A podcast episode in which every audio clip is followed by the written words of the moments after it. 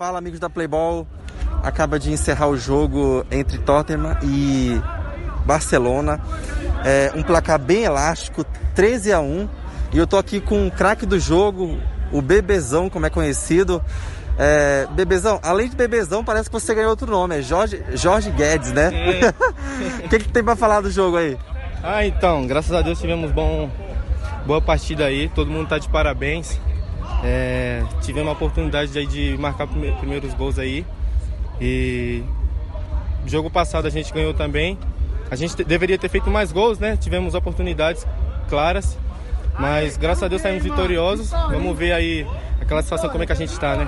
Porque a gente dependia do saldo de gol e de ganhar de, um, de uma golada a mais aí com eles. Mas é isso, vamos esperar aí pro, pro resultado aí. E dar um abraço pra minha mãe aí, uma, uma pessoa especial que mora em outra cidade, Ágila. E é isso. Obrigado, hein?